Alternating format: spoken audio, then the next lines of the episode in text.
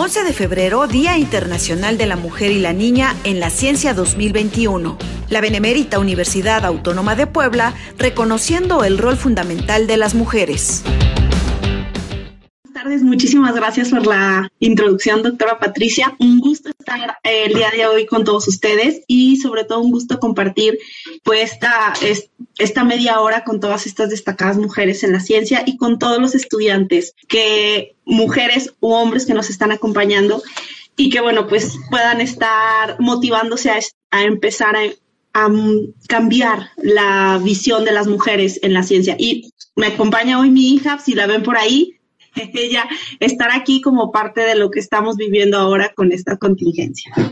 Entonces, bueno, pues el día de hoy la plática es muy corta, pero me encantará poder platicar con ustedes un poquito de lo que yo he vivido y de lo que puedo compartir con ustedes acerca de lo que es esta vivencia de ser mujer y entrar en esta parte de, em, de entrar en el, en el área de la ciencia. Entonces, este, bueno, lo primero que quiero empezar es hablemos de liderazgo y entendamos que liderazgo muchas veces eh, decimos, bueno, pues es una habilidad, ¿no? Para poder influir y para poder eh, cambiar o para poder motivar a las personas a actuar de alguna persona. Pero la pregunta clave cuando hablamos de liderazgo y, y es la que pues todos los días nos preguntamos es si realmente tenemos esa voluntad, si nosotros queremos empezar a hacer un cambio. Y parte de lo que nosotros estamos viviendo es porque muchas mujeres muchos años atrás tuvieron esa voluntad y tuvieron las ganas de hacer un cambio. Y bueno, para muestra más basta un, un botón, ¿no? Por ejemplo, quise compartirles eh, esta mexicana que ahorita está en la NASA, Ali, que este, aparte de ser mamá de cuatro niños, ha trabajado muy duro en poder eh, este, entrar en el área de ingeniería y diseño. Ella, ella está en la parte de sensores y ella cómo ha ido teniendo o construyendo esa voluntad para que día a día pueda conseguir sus sueños y para que pueda hacerlos realidad. Eh, sin embargo, cuando hablamos de un liderazgo y de inspirar a poder hacer esa diferencia en nuestro mundo y en nuestro día a día, no es necesario que hagamos cosas tan impresionantes como las que hace Ali. Y yo quisiera compartirles mujeres que realmente me han inspirado y me han inspirado por muchas cosas. Eh, bueno, Conocemos obviamente a Sor Juana Inés de la Cruz por toda la trascendencia y visión disruptiva que tuvo en su época, muy, muy adelantada para su época. Malala, eh, una luchadora social súper fuerte que se ha, se ha enfrentado a situaciones que nosotros a lo mejor ni siquiera pudiéramos imaginar, en donde nosotros eh, como mexicanas, la verdad es que vamos un paso adelante y podemos tener mucha más libertad de lo que tienen las mujeres en otras regiones del mundo. Eh, no sé si la conozcan, pero es Sheryl Sanders y eh, la coloqué porque me tocó el primer año que yo estuve en MIT, me tocó ir a la graduación del commitment y ella fue la oradora huésped y me encantó la manera en cómo hablaba de las mujeres, cómo empoderaba ese, digamos que esa voluntad que tenemos y esas ganas que tenemos para poder no solamente modular la parte laboral, sino para entrar en toda la parte de desarrollo personal. Entonces ella para mí, mi mamá, mi mamá que para mí ha sido fuente de inspiración y ha sido un motor muy importante y me ha enseñado la parte de cómo puede ser capaz de gestionar miles de cosas y el estilo de liderazgo que ella tiene y cómo me ha transformado indiscutiblemente es eh, pues maravilloso. Aquí esta foto, a lo mejor dicen, ¿y esta foto por qué no? Pero si ustedes alcanzan a ver, hay una persona casi al final de la foto que trae un pequeño, eh, como, sí, como salvavidas. Un tubito, dice mi hija. Este, ella es mi tía, ella es una mujer que tuvo un problema de polio, de discapacidad, y me ha motivado mucho su forma de ver la vida. Ella ha aprendido a trabajar, ella es completamente independiente, tiene su trabajo y adicionalmente ha superado muchos retos que ella misma eh, con su voluntad los ha podido sacar adelante, incluyendo, por ejemplo, que ella tenía ya un poco de problemas de movilidad, entonces se le dificultaba ir a diferentes partes y a sus 58 años aprendió a manejar y lo hizo y lo hizo muy bien y ahora la verdad es que es una mujer que me inspira mucho por las ganas de vivir y la voluntad que tiene. Y estoy completamente convencida que ella genera una cuestión de liderazgo en todas las personas que no tienen la misma oportunidad que tenemos eh, pues la mayoría de las mujeres para poder ir trascendiendo. Y mi abuelita, una mujer de 80 años que acaba de superar el COVID, este, que tiene una fuerza increíble, este, y que bueno, pues me motiva cada día por seguir adelante por ese amor que tiene su familia. Y bueno, un personaje disruptivo que rompió con todos los esquemas y que ha cambiado y que es mundialmente conocida. A mí me tocó ir a Boston cuando yo vivía en Boston y ver que estaban presentando que había una sala dedicada a Frida Kahlo me impresionó. Dije, este tipo de mujeres son las que tienen esa voluntad de poder hacernos trascender y figurar a nivel internacional. Y las mujeres que quiero inspirar, bueno, pues la verdad es que eh, tengo dos. Aquí está al lado mío mi hija, que está igual, está súper emocionada. Ella es alguien a quien me gustaría inspirar a que sea feliz y a que pueda potencializar y que sea una mujer que genere ese liderazgo en un futuro. Y a todas las alumnas con las que he trabajado y las mujeres con las que he, tenido la oportunidad de colaborar. Eh, este grupo en particular fue un grupo de cinco chicas que les tuvieron la fortuna de colaborar con la iniciativa eh, Genesis, que es una iniciativa que dirige el doctor Josué, que hace un momento platicó con, en, la inauguración, y trata del impacto, el apoyo de poder, poder este, proveer de herramientas a las pequeñas y medianas empresas para ayudarlas a que puedan crecer y potencializarse. Ellas comenzaron este proyecto, lo presentaron ante gobierno del estado de Guanajuato y fueron mm, ganadoras eh, y lo que hicieron fue que recibieron un premio para poder hacer una semana o continuar el trabajo en, MIT. Entonces, para mí llevar ese grupo de cinco, de cinco chicas fue súper motivador y me dio mucho gusto poder eh, apoyarlas en este camino. Y bueno, un poquitito hablando de las mujeres en la ciencia, yo quisiera decirles algo que es importante. Si bien nos hace falta mucho camino por recorrer, eh, como decía Josué muchas veces, la mujer tiene un poquitito más eh, de, tiene que hacer un poquitito más de esfuerzo en el camino para poder llegar. También es cierto que hemos avanzado mucho y que eso se lo agradecemos a muchas mujeres que han pasado por atrás de nosotros y que han tenido el valor y la voluntad de hacer ese cambio, de empezar a liderar diferentes cosas. En este caso, por ejemplo, eh, información interesante nos muestra que nosotros, por ejemplo, ese gap que tenemos en la ciencia, nosotros nos encontramos entre más o menos del 30% de las, de las personas que están investigando en nuestro país son mujeres. O sea, traemos ese gap, dice, somos entre el 30 y el 45, por aquí si ven el colorcito morado. Este, ¿Qué quiere decir? Bueno, pues sí, realmente investigadores todavía nos hace falta un caminito porque tenemos diferentes, este, digamos que del total del pool de investigadores, pues obviamente todavía estamos, este, pues no, no de manera equitativa, ¿cierto? Pero algo interesante es que ya logramos esa equidad en cuanto a, por ejemplo, graduados en el área de, profesional. Sin embargo, cuando vamos caminando en, el caminito, empezamos a perder un poquitito esa parte de, eh, de esa equidad en cuanto a la participación en la ciencia. Y no es otra cosa sino motivarnos y de nosotros depende que podamos seguir en este camino y que más mujeres, y este foro es una de las cosas o es una de las mm, iniciativas más importantes para que las mujeres puedan seguir motivándose y trabajar porque ese 28, 30, 35% que tenemos se vuelva un 50-50, pero, por ver, pero verdaderamente por una cuestión meritoria, no por una cuestión de política pública o de algo más. Entonces, eso es algo súper importante. Cosas que me gustaría como platicar y, mencionar es que han pasado muchas cosas desde el año de 1955 que trabajamos con las muchas mujeres llegaron y dijeron eh, queremos votar y hacer valer nuestro derecho de dar nuestra opinión y entonces ahí empezó una diferencia y muchas otras personas y muchos otros eh, movimientos que ahorita pues no me alcanzaría el tiempo para mencionarlos, incluyendo el movimiento que vivimos el año pasado de apoyo hacia las cuestiones de seguridad, que no es el tema fundamental de esta plática, pero que definitivamente son de las cosas que abonan a que nosotros podamos ir creciendo en cualquier área que nosotros nos, nos, nos guste o queramos este, empezar a, a, caminar.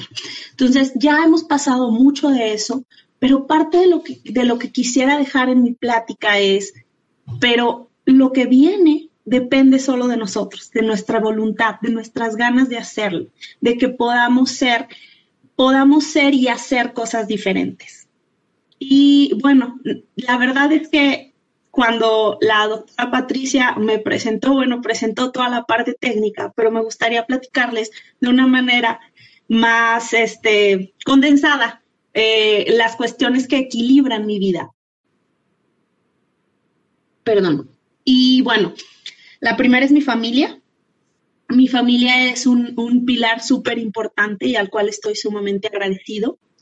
Tengo la parte del desarrollo laboral, que cuando hablamos de desarrollo laboral es muy interesante para las mujeres, porque si bien nos tenemos que sentar a la mesa donde hay áreas en particular, eh, yo trabajo en el área de transformación logística, tenemos toda la gestión de almacenes, tenemos toda la gestión de transporte. Yo trabajo para una empresa que es una CPG o una empresa de alimentos si ustedes han, este, consumido nuestros productos, estoy casi segura que sí, este, porque tenemos presencia a nivel nacional. Este, si han consumido Food, Yo Play, eh, San Rafael, Chimex, eh, estas marcas son las que nosotros eh, o en las que yo trabajo para poder transportarlas y distribuirlas al menor costo y que puedan estar en su mesa día a día.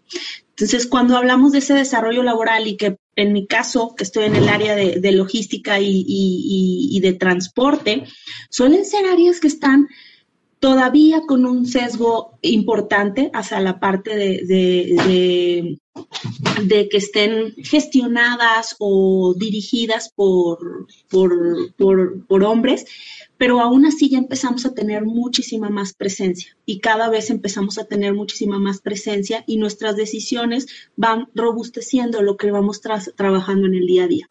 para mí ese desarrollo laboral es un pilar muy importante. Hablar de la investigación, eh, la investigación, la verdad es que es la etapa más bonita de mi vida. Es, me encanta hablar de esto, me encanta hablar del tiempo que estuve trabajando en, en, en MIT este, que sigo colaborando a través de la iniciativa de desarrollo eh, sostenible que dirige el doctor Josué. Este, tengo la fortuna de poder seguir colaborando. Y esta parte es, pues la verdad es que para mí me marcó estar trabajando en un ambiente tan multicultural, con proyectos tan disruptivos a nivel internacional.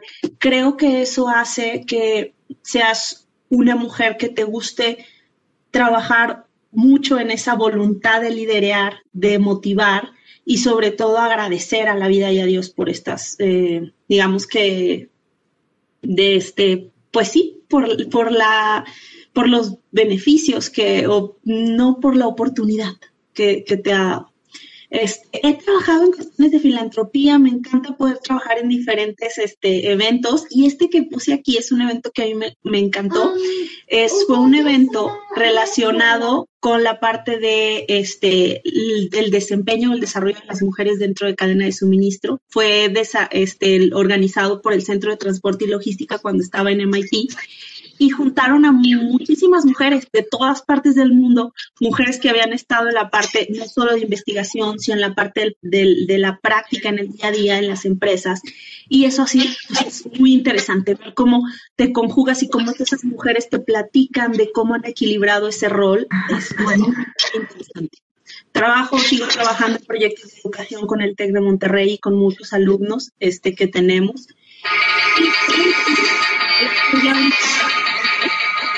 es este la parte deportiva. Siempre jugué baloncesto toda la vida. Ahorita ya no, ahorita estoy entrenando para un triatlón, entonces espero que todo vaya bien, pero, pero la verdad es que todo ese equilibrio, pues es difícil, es difícil y como mujer, obviamente tenemos que jugar con muchos eh, malabares a la vez, pero al final de cuentas, pues es algo que eh, nos, nos distingue como mujeres, eso, esa voluntad que tenemos para ir trabajando con muchas cosas a la vez y que nos hagan realmente felices. Y pues ya, para terminar, solamente los dejo con tres conceptos.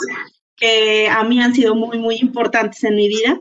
La primera es hagan de su compañero o un compañero real. En mi caso, eh, les platico, mi esposo ha graduado de la UAM, entonces estaba muy emocionado de que diera esta plática y él ha sido la persona que me ha apoyado en todo este y no es que siempre esté de acuerdo conmigo, pero me ha apoyado, me ha apoyado y ha hecho posible que muchos, muchos de los niños que he tenido, es que la mayoría, eh, se hagan realidad.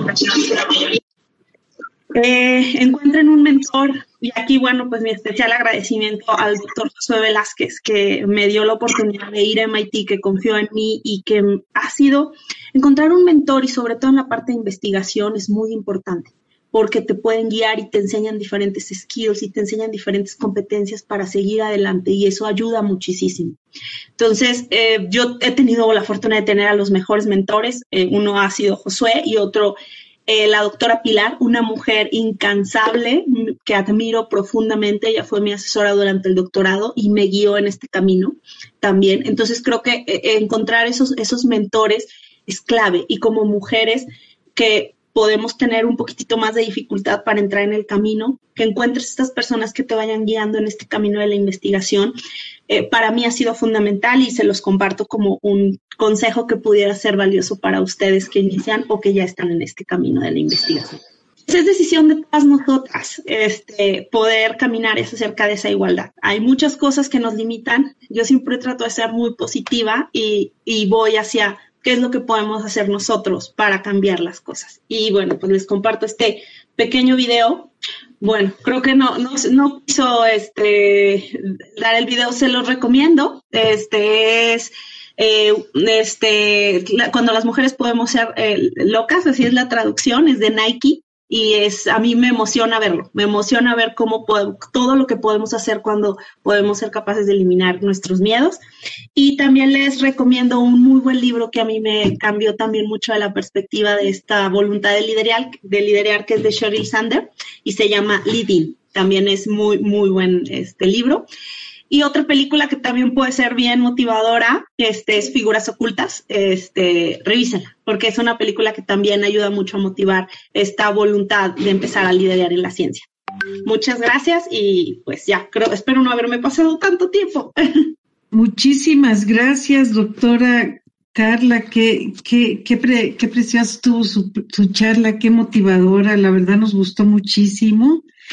Y bueno, recibimos unas preguntas de nuestra transmisión. ¿Qué, recomiendas para continuar, seguir en un posgrado?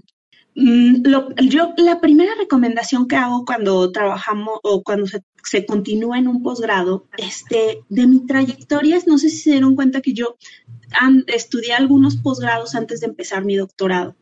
Eh, cuando ya tienes muy claro eh, qué es lo que te gusta o te apasiona, sí puedes saltar directamente a un posgrado. Si no, yo te recomendaría un par de años que puedas tener una experiencia laboral o algo que te pueda dar un poquitito más de herramientas para poder elegir. Yo en lo, en lo particular, jamás cuando empecé, este, ni siquiera imaginaba que iba a estar en el área de logística y cadena de suministro. Ahí tuve otro buen mentor que fue un, un doctor, eh, este, el doctor Eliazar Puente, que este, de repente me invitó a ser su asistente de investigación. A pesar de que yo no tenía este, eh, eh, todavía no empezaba mi doctorado, pero sí estaba en la maestría, empecé a trabajar con él. Y él me empezó a enseñar cómo, cómo era la parte de la, de la logística, la cadena de suministro, y eso me dio a mí mucha idea y mucha motivación para poder empezar el posgrado. Em, deben estar muy motivados. Es un, es un este, camino duro, no solo para mujeres, sino en general para mujeres y hombres. La investigación es un camino que se requiere de mucha voluntad. Por eso la, la palabra de mi plática, eh, la voluntad y el deseo y la motivación de hacerlo es muy importante.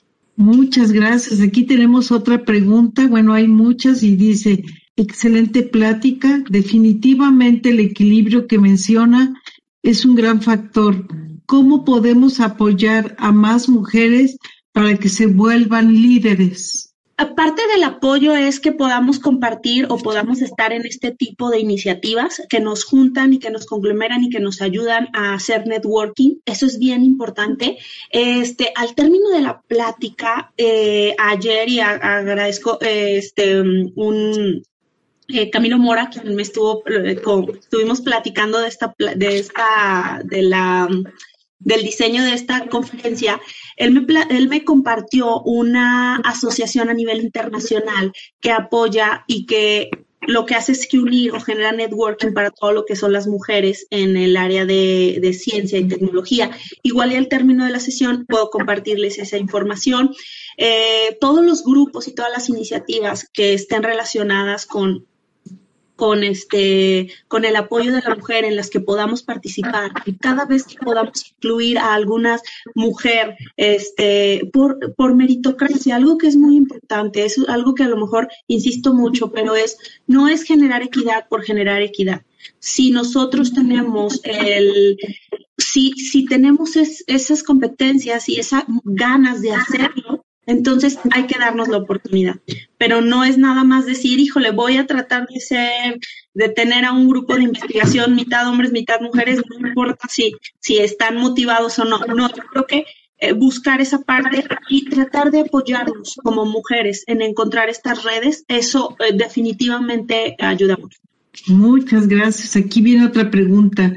¿Cuánto tendremos que esperar para lograr una verdadera equidad de género? Esa es una pregunta que solo depende de nosotros. Obviamente, cuando, vemos países como Estados Unidos en los que las mujeres están volcadas en tener esa voluntad de generar esa equidad y trabajan mucho, este, no solamente en diferentes iniciativas, sino también en su desempeño laboral o en su desempeño este, en el área de la ciencia. Eh, pues obviamente sí van un poco más adelante que nosotros. México, eh, pues no es algo que no sepamos. Venimos de una cultura en la que, este, pues sí, a lo mejor decirlo tal cual, ¿verdad? Una cultura machista transformándose, pero, pero depende de nosotros y de lo que vayamos haciendo y de la manera en la que nos desempeñemos. Recuerden que nuestras acciones son las que van a definir ese cambio. Y este, la verdad es que yo estoy muy a favor de hacer de hacer las cosas a través de nuestro trabajo y nuestro día a día, a través de, nuestro, de nuestra familia. Eh, movimientos como los que tuvimos en, eh, el año pasado en, en, en, favor de la equidad y sobre todo de la no violencia hacia la mujer, estoy completamente a favor. Sin embargo, yo soy una persona que creo firmemente en los movimientos pacíficos o en las iniciativas que podemos estar desarrollando. ¿Cuánto tiempo nos tarde? Es difícil saberlo. Creo que depende de nosotras como mujeres y como mexicanos. Bueno, pues otra pregunta dice, gracias por compartir su experiencia. ¿Cómo ha vivido la equidad de género en el campo laboral? Esa pregunta es bien interesante. Yo les voy a ser muy sincera. No sé si fue por la forma en que me educaron. Este, mi papá y mi mamá siempre hubo una equidad impresionante. Este, nunca sentí que no hubiera equidad. Inclusive en mi casa, este, mi mamá todo el tiempo trabajó, este, y bueno, hacían ahí, mis papás tienen negocios, entonces pues eh, se, ahí se, eh, se dividían las diferentes eh, tareas y actividades tanto con nosotros como con, con, su negocio. Entonces, yo viví equidad desde, desde mi casa, desde mi familia. Eh, este, me tocó después que viví equidad a través de la, por ejemplo, la familia de mi esposo, este, mi, mi suegra también le tocó vivir cuestiones de, de irse a vivir muy joven en los años 60 a México sola para poder trabajar, entonces, eh, y toda la vida trabajó. Entonces, mi entorno en sí es un entorno en el que hemos vivido en equidad, creo yo, o hemos creído. Algunas veces no se logra, pero pues normalmente creemos en esa parte. Es algo que quisiera dejarle a mi hija. Este, y en el entorno laboral he tenido, mm, pues la verdad es que mucha suerte eh, y he sido bendecida, que he tenido eh, personas con las que, he colaborado que se han fijado más en el trabajo que hago y el esfuerzo que realizo, eh, más que si soy hombre o soy mujer. Entonces yo creo que estamos en un punto en el que ya, ya, ya otras mujeres han trabajado tanto que este, lo que nosotros hagamos puede definir nuestro rol. Eh, no les puedo decir que yo he sentido eh, esto, no lo he sentido ni cuando estuve en la parte de mi educación profesional. Eh, no lo sentí cuando estuve en muchísimo menos en MIT. La verdad es que ellos son súper cuidadosos con esas cuestiones de equidad. jamás, jamás sentí una cuestión de no equidad y no lo siento ahora que me desempeño. La verdad es que eh, mis compañeros me respetan por lo que he trabajado, pero también me respetan por lo mucho que trabajo día a día. Entonces creo que eso, a lo mejor dicen, híjole, puede ser que otras situaciones no seas tan afortunado. Sí, sí, sí, sí, y, creo que por ahí eh, mucho va mi, mi plática a motivar a que cuando tengamos ese tipo de situaciones las enfrentemos, las hablemos y las denunciemos para que alguien más pueda apoyarnos y podamos caminar en este sentido. Muy bien, perfecto. Bueno, pues aquí hay otra, dice, en su experiencia, ¿Cuál es la principal diferencia de las oportunidades que puede obtener las mujeres en México y Estados Unidos? Eh, esa pregunta también es muy interesante. sí. Este, sí, en México a lo mejor por la cuestión cultural puede ser que a veces este, se tenga una menor oportunidad. Hay que trabajar, creo yo, mucho más. Eh, en Estados Unidos ya nos llevan un paso adelante en esa parte. Han trabajado mucho, mucho, mucho, mucho en buscar esa equidad y en buscar dar esta igualdad de oportunidades. Pero yo quiero que esta plática eh, la verdad es que me gustaría mucho motivarlos a que, y motivarnos a, nosotros como mujeres a pensar que mucho de lo que de eso que estamos viendo, de generar esa mayor oportunidad y ver, por ejemplo, las oportunidades que a lo mejor se ha generado en Estados Unidos, han sido por el trabajo tan fuerte de las mujeres, por lo que nosotros hacemos día a día. Entonces, creo que al final de cuentas, eh, ese gap que a lo mejor este, ahorita percibimos, pues lo ideal es que nosotros podamos con nuestro trabajo, con nuestro liderazgo y con nuestra voluntad ir haciéndolo menos, este, eh, pues sí, menos amplio. Sé que nosotros, lo sé, sé que nosotros batallamos por, por cuestiones eh, culturales, de seguridad y muchos factores externos en los que Obviamente no podemos compararnos con una, digamos que, eh, un ambiente en el que se desarrolla una mujer, por ejemplo, en Estados Unidos, pero ellos también tienen situaciones que tienen que ir luchando. Y nosotros tenemos algo muy, muy particular y que yo amo tanto. La cultura mexicana es cálida, somos cálidos, somos, ah, buscamos esa eh, networking y ese ir construyendo. Entonces, para mí eso creo que es, es fundamental en poder hacer esa reducción. ¿Cuál es su mayor motivación de día a día?